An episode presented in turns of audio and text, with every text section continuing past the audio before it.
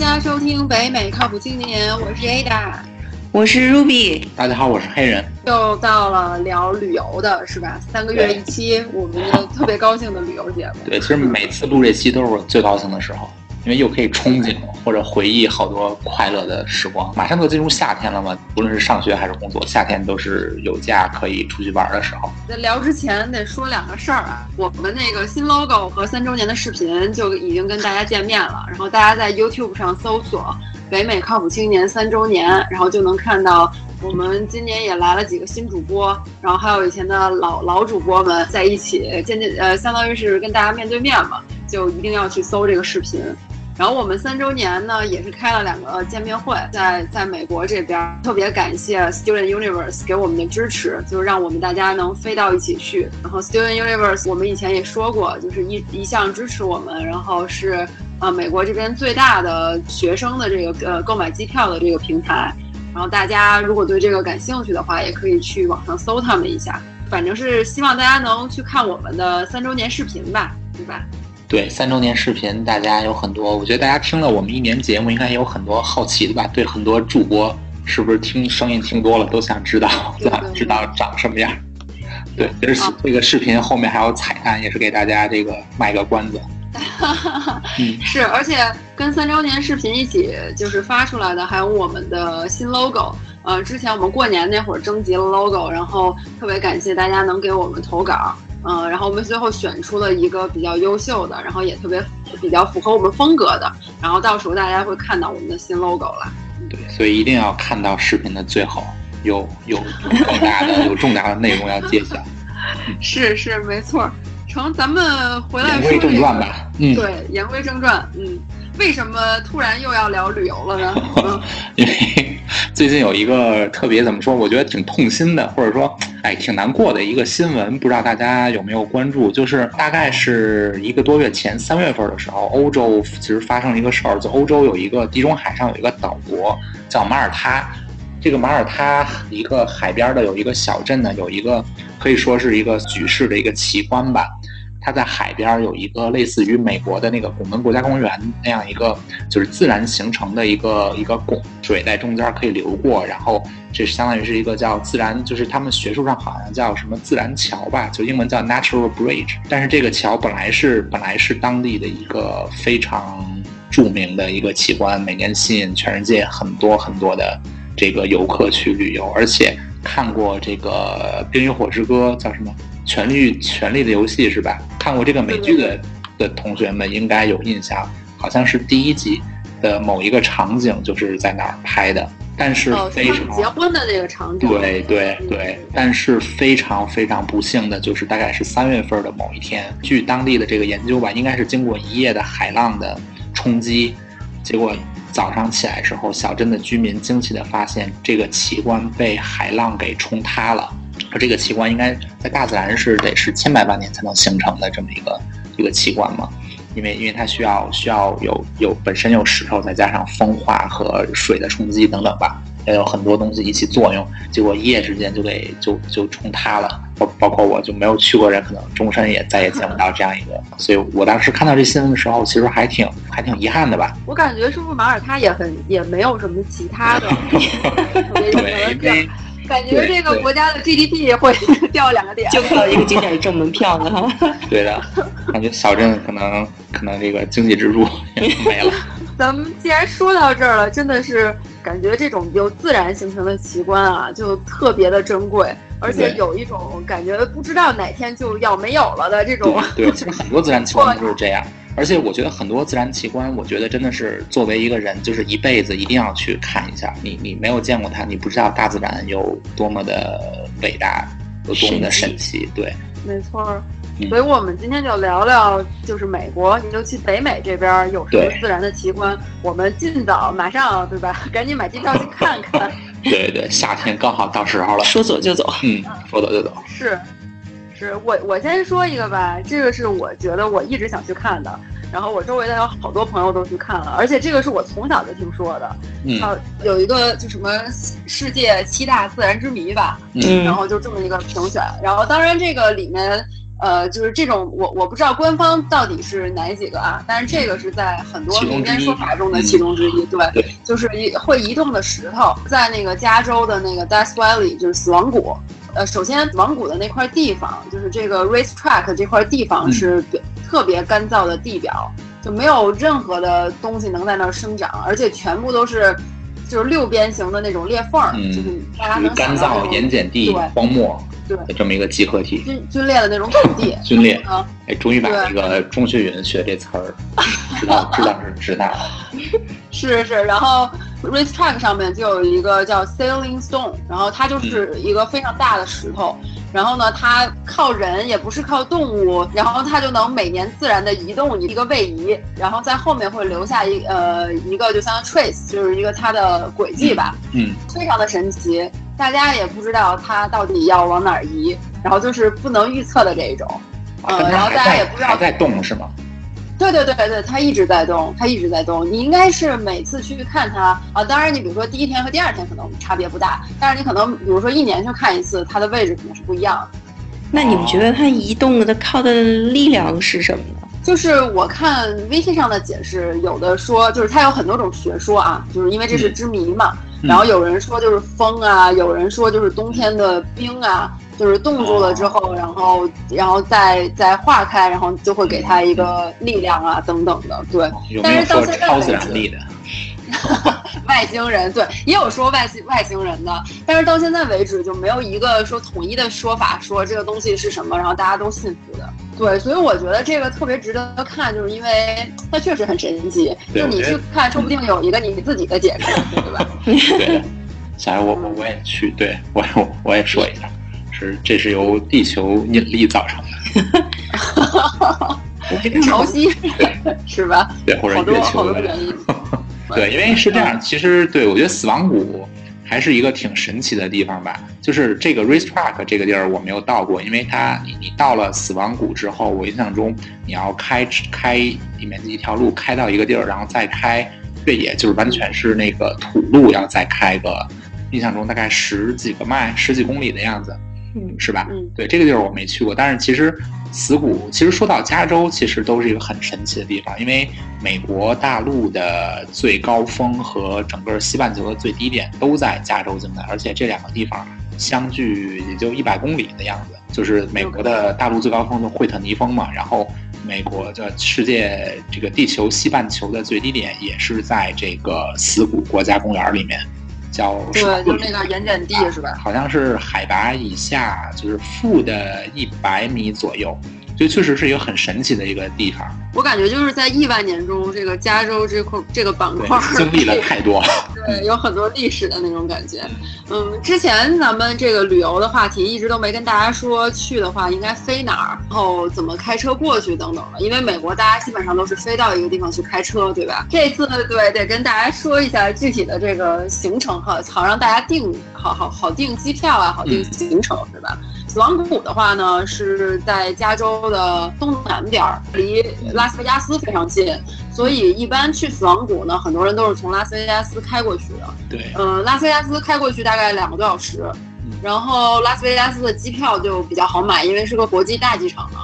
然后基本上全美各种地方都有飞过来的，而且像国内啊，就对也有很多最近还开。了对北京直达拉斯维加斯的这个直航的航线。这是为了赌吧？有人有人是为了赌，有人咱们也可以来看看这个奇观嘛，对吧？各有各的对对，可以各有看各看死亡谷的。喜好，对。或者拉斯维加斯，如果从国内来，可能不一定好买到拉斯维加斯的票，也可以就飞到洛杉矶，因为洛杉矶是一个大的门户嘛。其实从洛杉矶开过去也就是三四个小时，所以也还可以，四个还好。四个多小时呢。对对其实从其实如果大家在呃美国国内的话，如果买到拉斯维加斯不方便的话，也可以买到 Burbank，就是也是洛杉矶的一个机对，一其实洛个机场杉。矶，对洛杉矶这个大区大城市其实是五个商用机场，除了最大的洛杉矶国际机场之外，还有四个就是规模稍微小点儿的机场。其实我一直我一直在倡导的，就是如果你从美国境内飞过来的话，能不飞洛杉矶国际机场就不要飞它，因为它人多飞机多、堵还挤还乱，没错就是就脏乱差吧。就英文有一句话，因为洛杉矶国际机场的那个三位代码叫做 LAX 嘛，所以英文有一句话，有英文有一句古谚语叫做 Lax Sucks，就是这个，这是古谚语啊。对，这是一个对美国流传已久的一个谚语，就是这个洛杉矶机场实在是太太差了。对，美国境内其实可以飞洛杉矶周围，像刚才 Ada 提到的北边的 Burbank 机场，然后像东边的 Ontario，其实 Ontario 我觉得应该是离死谷最近的，而且 Ontario 其实规模也挺大的。然后还有就是南边的 Long Beach 和那个橘县橘郡机场，其实这四个机场都少很多，对，而且租车呀等等吧，都比 LA 那个大机场要便宜。嗯，然后交通状况各个方面吧也都好很多，准点率也高很多。也就是说，我是建议你飞这四个机场，你从交通上面这个出飞机、拿行李等等，能至少省一到两个小时。有时候，有时候这一两个小时还挺关键的。没错，其实死亡谷，其实每个国家公园都会有一个自己的小机场。然后死亡谷有一个机场叫呃 Furnace Creek Airport，是可以直接到死谷的。但是这个机场死谷里头是吧？呃，死谷门口吧。门口啊。嗯，对，但是它这个这个有商业航线是商用的，就是你必须得有小飞机，然后你才能飞到这个机场。对，所以大家可以翻回去听一下我们一五年的一期节目，可以对吧？可以买个飞机，对，买个租一架小飞机，可以直接飞他门口。除了我我刚才说的这个，你们有什么推荐吗？有啊，当然有了。其实我觉得吧，就是大家可能听我之之前录几期旅游节目，可能都知道我我还是一个非常喜欢玩的一个一个一个一名主播。就是我觉得我这几年在美国还是也也见到了几个非常令我真的是令我站在他面前看见他会感动到哭的这种，就是在波多黎各的叫荧光湾或者叫荧光海滩。其实这个荧光海滩呢，全世界总共大概是有三四片儿的样子，其中呢有三个在波多黎各，剩下一两个是在澳大利亚的某个某个地方。是在一个在澳大利亚，一个在马尔代夫。啊，对对，总之就是全世界总共就这么几片儿。它是在海边的一个湾里面，或者在沙滩旁边。你如果夜里真的是在得在一个月黑风高的晚上，最好是阴天，就是把月亮和星星的光都给挡住。这时候你划跟着导游划船进去，有个别的地方可能允许你下去游泳。现在不让游泳了。哦，现在已经都不让了，是吧？因为是这样的，就是接着黑人的话说，因为他是。呃，荧光海滩嘛，它就是呃水里面会有发光，就是荧光。然后这个是藻类，然后是非常稀有的一些藻类。它是因为就是你海浪呢压迫它的时候，它会发光。对，而且这个湾它要有特殊的要求，就是能把这些藻类都存在这里面。对。然后这些藻类之所以少，就是因为它非常敏感。然后如果你污染了的话，这些藻类就会不亮，然后藻类的数量就会减少。不仅是海里，而且陆地上如果污染了的话。就也会让这些藻类消失。对，只要这附近的水质变了，这种都会都会消失。因为这个确实很少，因为你像全世界就那么四五片海滩或者海湾能够有这种藻类存活。而且其实这个藻它发光这一下，实际上是它的一个一个自我保护的一个机制。它只要发出这么一个光，这个藻就死了。其实这种景观就是。每当一部，每当每只要有人去进去看，会杀死一片这个枣。当然，藻它繁殖速度也很快，但是据反正据说吧，这种这种景观应该就是能够持续的时间也不会太长。总就是总体来讲，这个总的藻的数量是呈一个下降的趋势。对，然后至于这个景观呢，其实大家其实网上可以搜图，就是英文叫 Bio Bay，就全称叫 Bioluminescent Bay，生物发光湾。简称这个 Bio Bay 嘛，然后中文一般叫荧光海滩。在网上可以搜到很多图，但是我我觉得吧，以我的经验，我可以肯定网上所有图都是 PS 的。这个图就这样的景观，你只有亲眼去看，你才能够看到它真正的、真正的、真正的景象。为什么这么说？因为每一个藻，当你用无论是用手还是用你划船的桨去拍这个水面的时候，它发的光都是一瞬间的。你用任何相机，你都不可能够，你都很应该说也不能说不可能，就你都很难拍到它亮光这一瞬间，因为它不像拍极光，拍极光你相机还可以长曝，因为它一直在那儿。但是这个每一个点，呃，怎么说呢？反正就是其实黑人，我想说一个，就是它其实也都是长曝才能照得到，因为太黑了，然后这个这个光实在太微小了，所以你基本上在。在网上看到的照片，它都是一片绿，然后一片那种荧光，但其实根本你真实看根本就不是这样的。你真实看都是一个星星点点，你每次拍水是星星点点的这么一瞬间，可能能持续几秒钟。嗯，但是其实我觉得，我是觉得啊，就你现场看，你现场看，你的视觉效果要远强于远强于这些照片儿，因为它是一个，就你在照片看是一个静止的，无论它是怎么拍出来，它是一个静止的。而你在现场看，它是个动态的。当你在拍这个水面的时候，是一串儿这个星星点点的闪光，一点点的闪出来，又一点点的灭掉。而且有的时候，它会随着浪从一边到另一边，总之它是一个动态的这么一个过程。不仅是少见，而且它真的是非常的好看。你像刚才这个提到死谷里这个会移动的石头，它确实是奇观。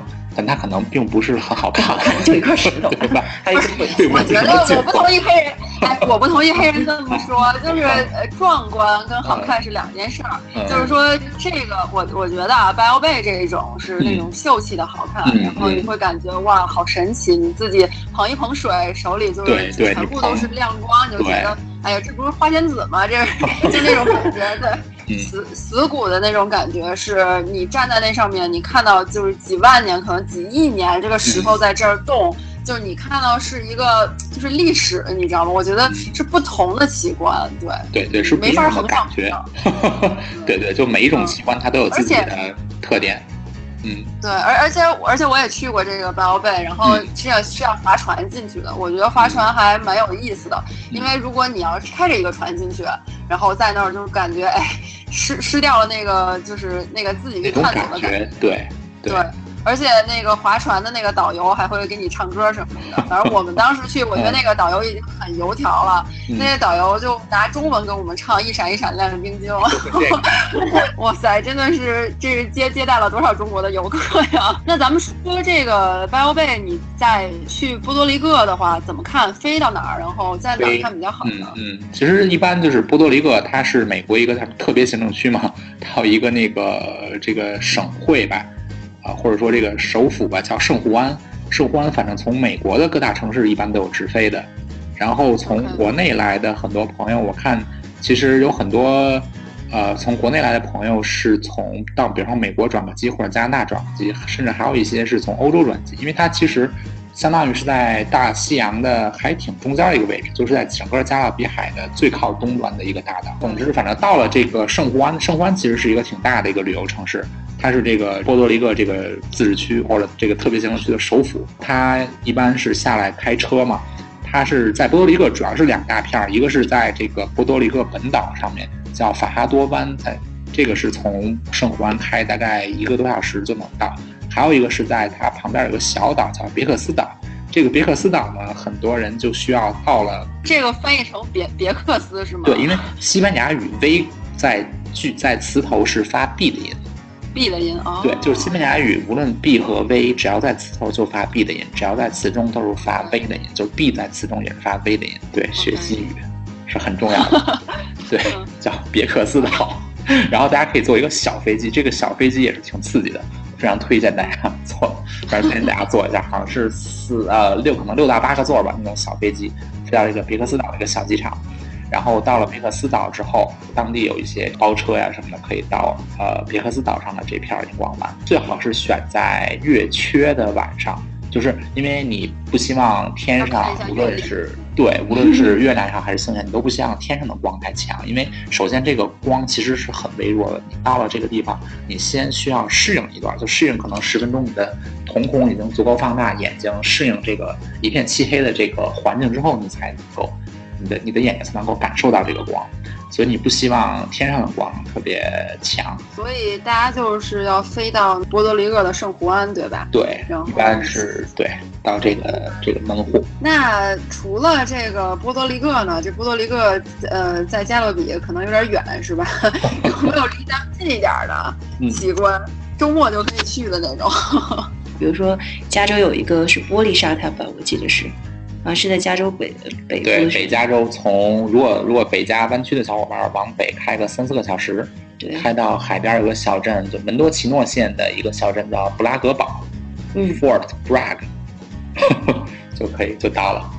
但是这个沙滩是它是玻璃，是那种彩色小玻璃，但其实也算人呃就是半人工的，因为它之前的时候是一个废旧的一个垃圾场，后来可能大街上有很多那种玻璃就是呃留下来的呃变成垃圾，然后经过长时间那个海水的冲蚀，然后就把玻璃冲成那种小鹅卵石的形状，所以从远处看上去像彩色的玻璃沙滩。OK，对这个好像有点人为的因素在里边。对对，一点半人为应该说是大自然和人类共同创造产出来的。生的对，一个合作的产物。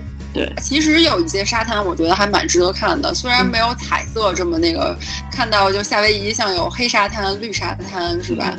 然后我觉得都很神奇，而且其实新墨西哥不是还有一个白沙国家公园吗？新墨西哥州，对，嗯，这个就在美国境内，其实很好去。大家西部的小伙伴儿，飞机基本上一个多小时就到了，飞到新墨新墨州的首府叫阿尔伯克基，还是叫阿尔伯基克，还是叫阿波尔基克？反正这个城市的中文名我一直我一直没记住，英英文叫 Albuquerque，对，就是很很很奇怪，好像是当地印第安土语的一个本地名儿。对，阿尔伯克基是一个相对大的机场嘛，因为它是这个州最大城市嘛。也有的人是飞到离那个特别近的一个什么小机场，我叫什么什么阿拉莫加多，叫什么阿拉莫加多，反正有一个小机场。但是就一般在美国，你飞这种支线机场，飞这个小机场一般就是比较贵。然后，如果飞到附近的一个大机场，就是机票会比较便宜，但是相当于你多可能得多开个两三个小时。总之就是一个时间和钱的一个取舍吧，各取自己最合适的方法就行。所以你当时是飞到了那个，哎，我是飞到阿尔伯克，我我听说不是，可是我听说有人飞到 El Paso 啊，就是、哦对像是这样 El Paso 其实是对美美埃尔帕索也可以对，是这样，就是我当时是去的时候，我是飞到阿尔伯克基，走我是从 El Paso。其实 El Paso 翻译应该叫做叫做边关镇，因为 El Paso 是是边边关的意思，就是 the pass 翻译成英文，嗯嗯，对，是边关镇的意思啊。我记得那个 Breaking Bad 里面，然后这个 El Paso 也是一个非常重要的对，还有对面的墨西哥的华雷胡亚雷斯市胡亚雷斯城，对吧？是是我我觉得这个有点像那个新疆的喀什的那个感觉，啊这城市嗯就是对。然后我觉得就大家想看一看这样风格的城市也值得去。咱们刚才说的那个黑沙滩和绿沙滩都在那个夏威夷。都在夏都在夏威夷的大岛，然后大家如果想去的话，飞那个 Kona International Airport 就可以了。Kona 就是大家都熟悉那个 Kona 咖啡，夏威夷土特产，对吧？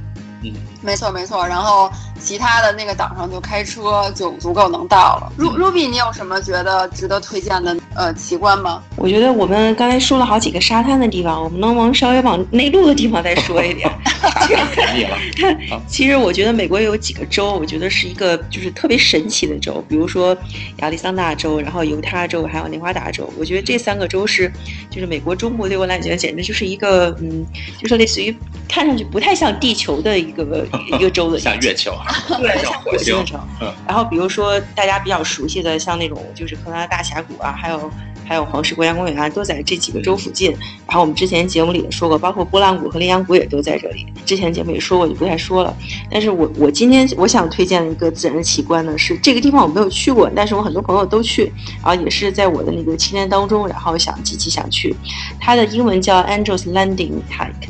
然后中文翻译成应该叫做“天使降临之顶”，叫天神下凡。天使降临之顶，这是一个个美国国家公园的一个景点。然后这个国家公园叫 Zion National Park，翻译成中文应该叫西恩国家公园。然后 Zion National Park 应该在美国也是很很著名的一个国家公园。其实它在犹他州，但是它靠靠近内华达州，所以小伙伴要是坐飞机的话，其实。可以坐到呃拉斯维加斯，大概开车三个小时左右吧，就可以开到。Zion 是一个也很好玩的国家公园，因为比如说它其中有一段山谷是，就是你必须行人去的话，你必须趟水经过，所以你就是你脚必须要下水，你才能够进入那个山谷。然后哦，咱们咱们其实咱们其实聊过这个，就是 Narrows 嘛，对吧？然后当时就说这个对哦，对杨记得对，其实大家可以看到，就是我们这期所说的奇观和我们之前摇号那期有很多东西都是重叠的。其实嗯这也正是说说明了它为什么要摇号，就是因为它确实这个景观太神奇了，神奇了。但是呢，要去的人太多了，但是它的接待能力，有或者说出于保护的原因吧，它接待能力不足以满足所有人都可以随时去，都可以随时去看。所以不得已用最公平的方式就是摇号。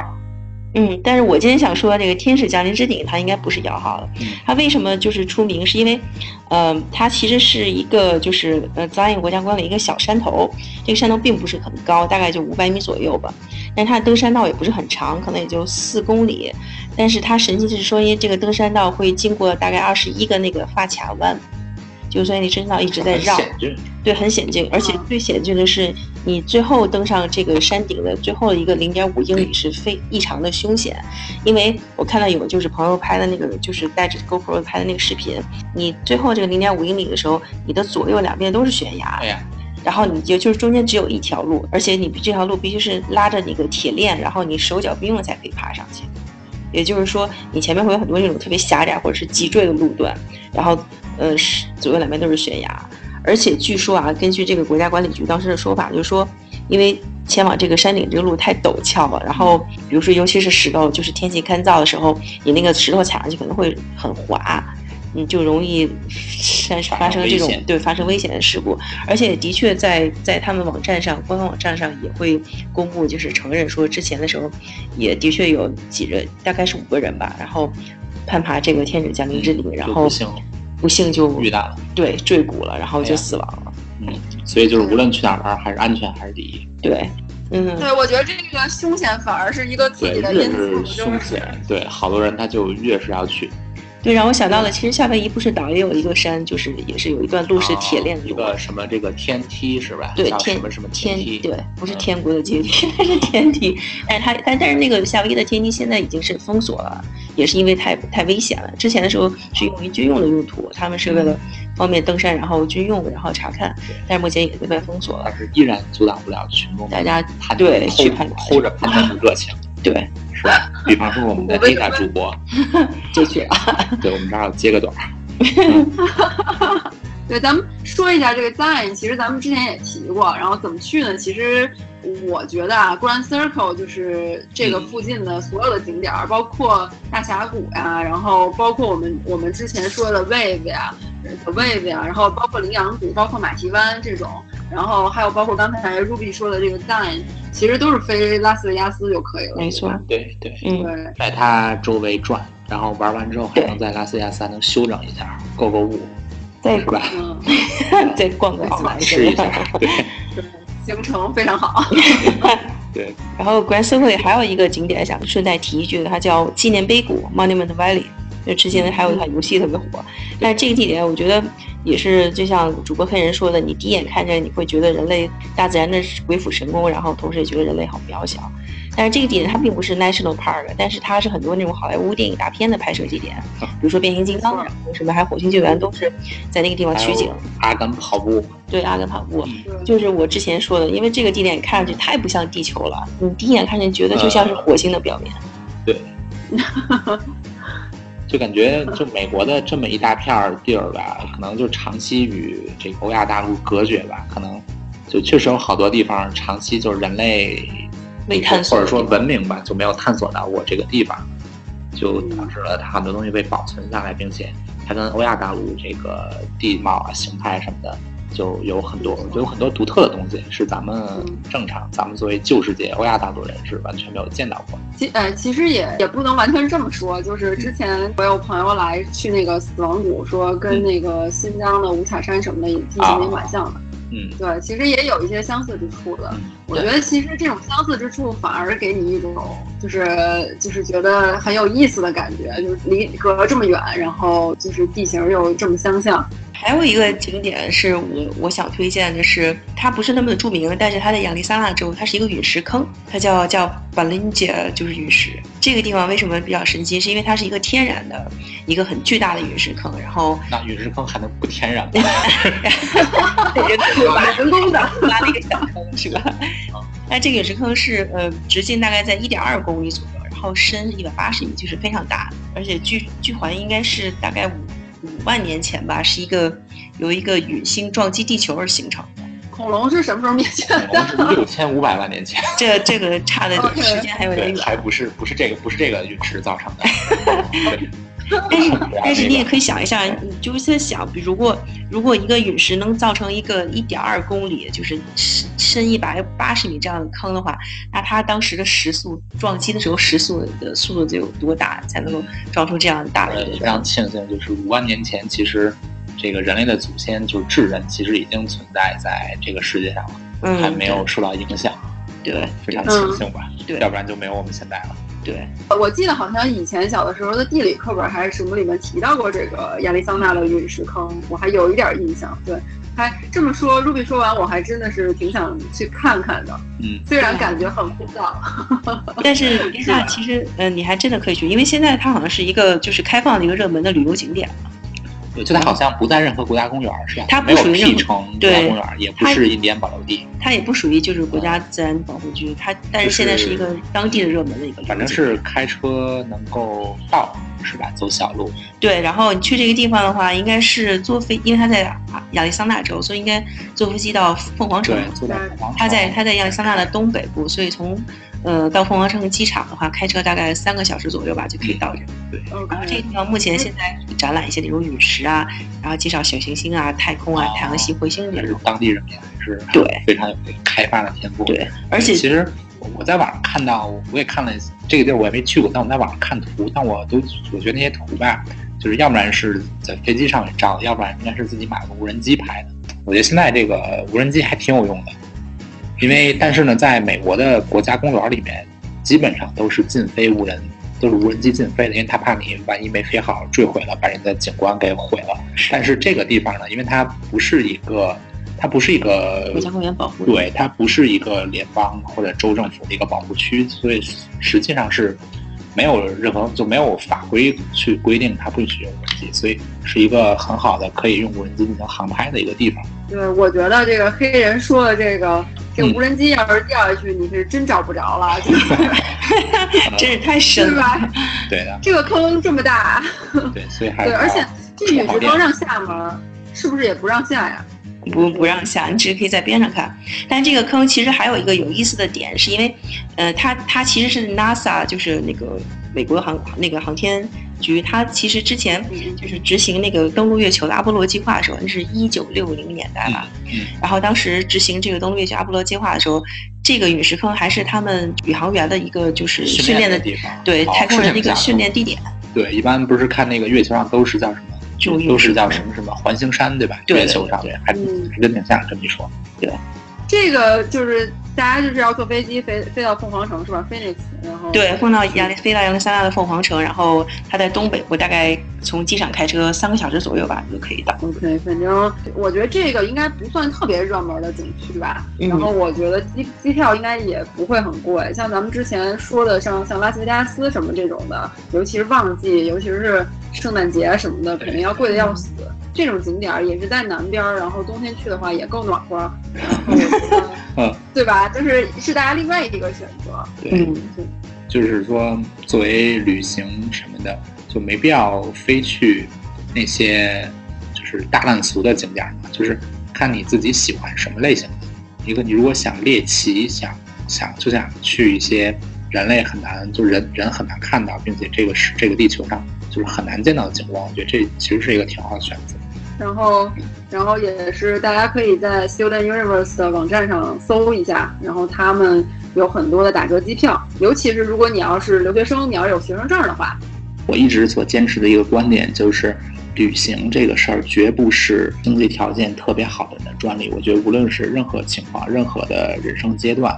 都一定要旅行，这是我觉得这是生活中不能缺少的一点，也是你人成长的过程中，人在学习这个、接受这个世界、认识这个世界的过程中所不能缺少的这么一种方式，或者说一个环节，绝不是就是旅行，它绝不是一种非常奢侈的东西。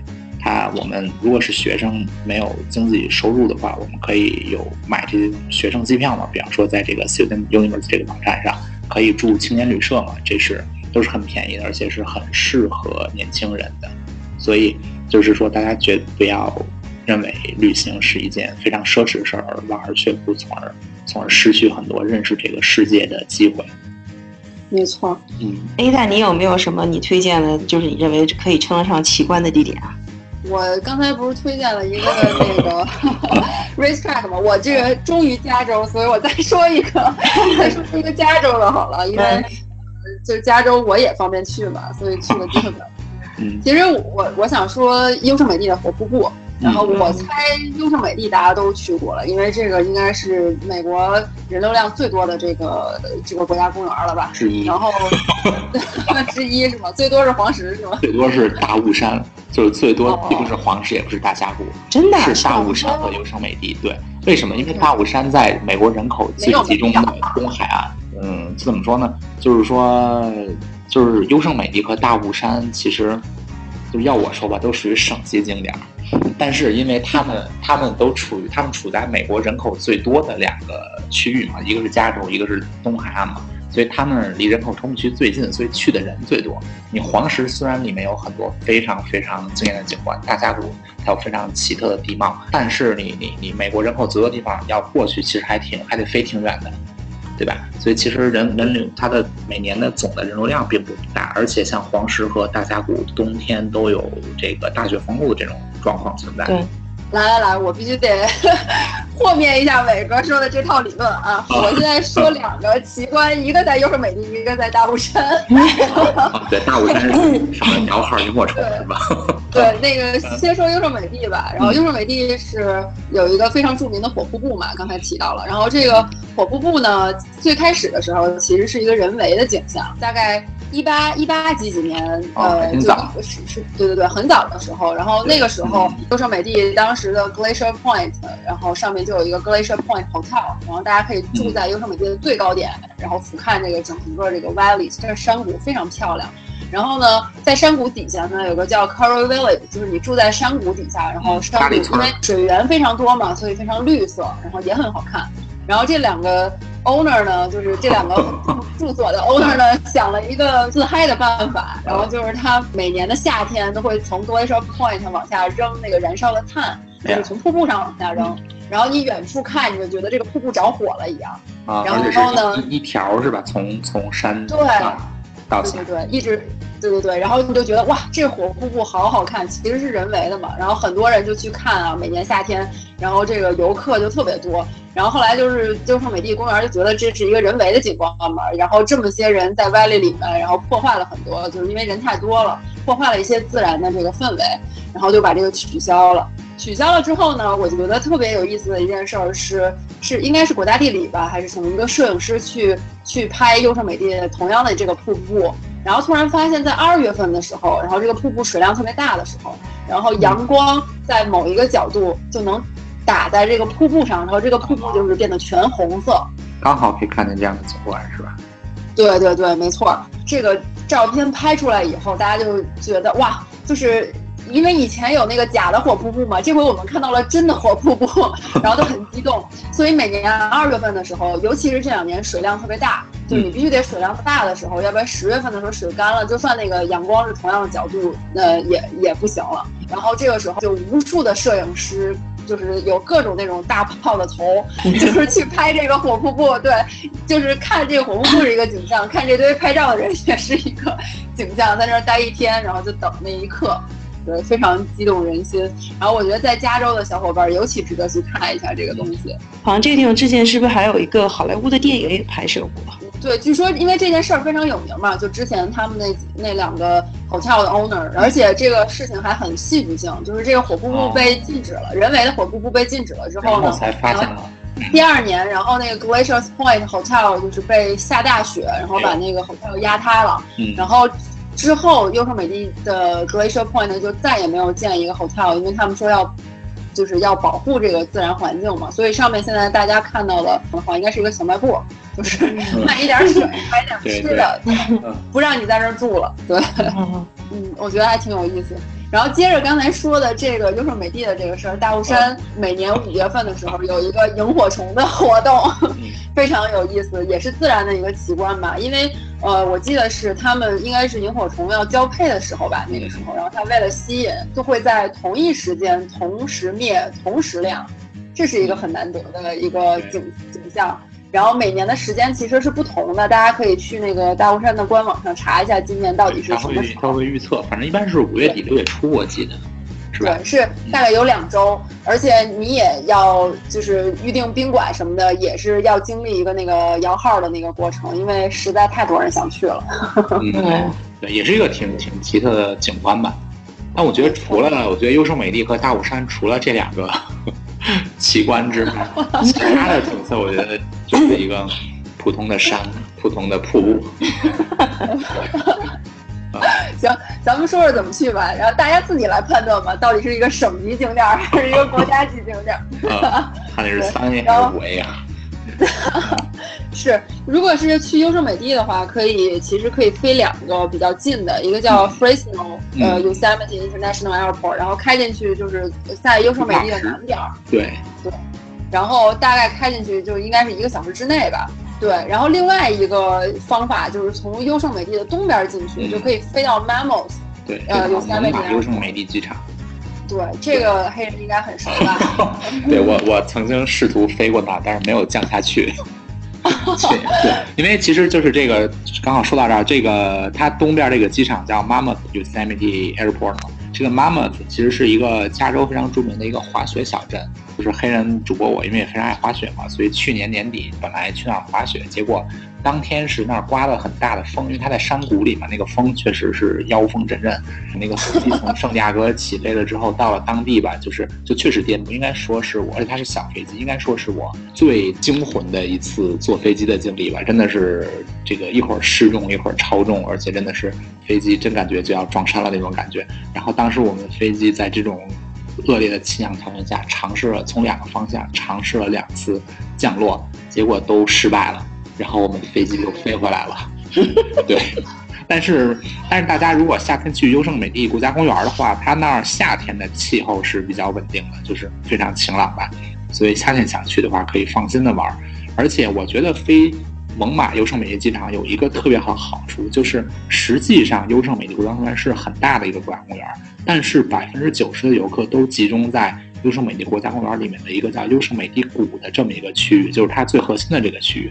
但是它其实还有它有一条路是贯穿了优胜美地东西的一条路，从山脊上面开过去，叫英文叫 Kyoga Pass Road，叫什么蒂奥加关路吧。这条路其实两侧风景也非常好。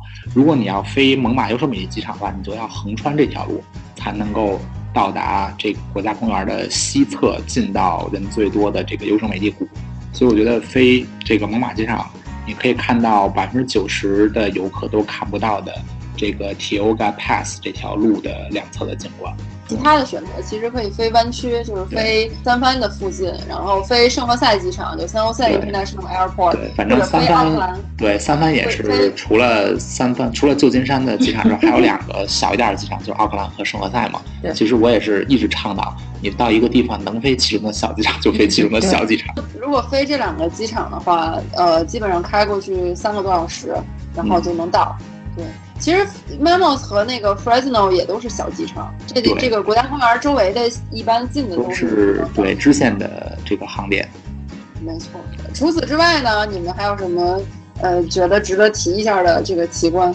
哎，要不我们宣传一下我们主播在的圣地亚哥吧，推荐一个圣地亚哥本地的一个奇观就是圣地亚哥最著名的景点儿。叫哪呃叫圣地亚哥薯片盐，它它的英文就真的叫 potato chip。Right potato chip chip rock，对，它叫翻译成中文就是薯片岩。这个薯片岩是在一个山上，然后那个山顶的这个岩石呢，它就是突出了一块儿，就像薯片一样，远处看起来就像薯片一样薄的一块儿，就是岩石片。这个地点就是比较好照片，因为人站在上面，下面就感觉是万丈深渊，然后特别薄薄的一块岩石，所以这个照片照出来的效果都一般异常凶险。但是其实根本不是。对，其实那就是最好照片的奇观。其实其实也还挺凶险的，只是真的挺凶险，因为那个那那那一个平台，像那个石头突出去，大概突了大概五六米，嗯然后可能宽有一两米的这么一个石头对，它悬崖下面大概也有至少也有个十几二十米才到地面嘛。嗯对，现在好像是不是也有一些国内的旅游团也开始往这带了？我感觉扬名了，扬是因为名到国内了这个这个地点就是那个价格比较便宜，不收成成本成本是比较低，是吧？所以可以成为一个旅游景点。对，反正 那那怎么怎么去呢？给大家讲讲。这一点就是，如果小伙伴一般想过来的话，就可以直接飞到圣地亚哥，然后飞到圣地亚哥的这市中心的机场以后，我们主播其实就可以去机场接小伙伴，然后直接开过去。对，大家要亮出手机证明你你是关注北靠北美靠谱青年公共账号，对，可以享受到这个特殊服务。对但但其实这个地方是距离就是圣地亚哥的市中心机场大概一个小时左右的车程吧。它是它在它其实属于在 San Diego County 的地方，但是这让它地名叫 Ramona，所以是在圣地亚哥的东北部。所以这这一个 hiking 其实全程下来也蛮累的，大概三个小时左右吧。就你从你从爬上去爬到上面，然后再爬大概两两到三个小时。其实我觉得圣地亚哥还有很多好玩的地方，这个呃薯片园只是其中的之一。对，大家要是真来的话，就是在圣地亚哥多待几天，是吧？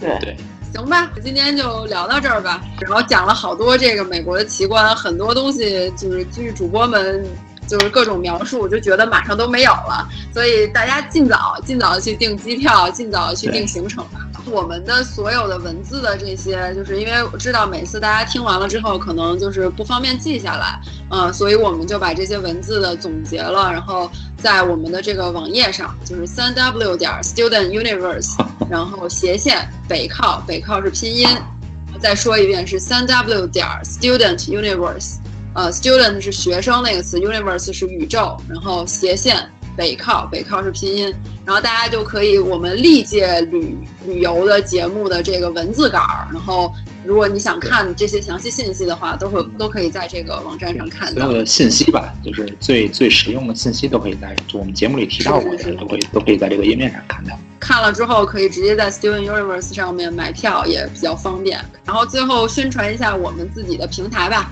然后我们的微信公众账号是北美靠谱青年，大家订阅了之后，每一期就可以收到我们的更新。微信公众账号上回复回复呃微信群或者听友群呢，就可以得到一个 QR 码。我们现在有五个群。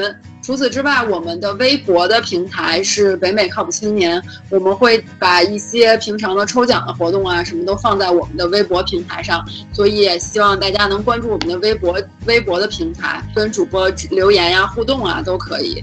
嗯，我们的节目呢是在荔枝 FM 上面首播的，如果想收听的话，就是订阅荔枝 FM 的北美靠谱青年。或者订阅 Pod 苹果的 Podcast 北美靠谱青年，就可以得到及时的更新。我们 YouTube 上也有呃一百期以后的节目，大家如果习惯用 YouTube 的话，就可以直接去呃 YouTube 上去去搜索我们的北美靠谱青年，然后订阅。然后除此之外呢，我们是一个 NPO 组织，我们一直在寻找有意思的人。如果你想成为主播，或者如果你有非常有意思的故事想跟大家分享，成为嘉宾的话，呃，就可以发送你的资料或者具体的信息到我们的公众邮箱，就是八零 talkshow at gmail com。如果有任何想跟我们 NPO 的合作，也请发送具体的信息到八零 talkshow at gmail com。八零是数字的八零。好吧，那今天就这样，谢谢大家。谢谢。拜拜。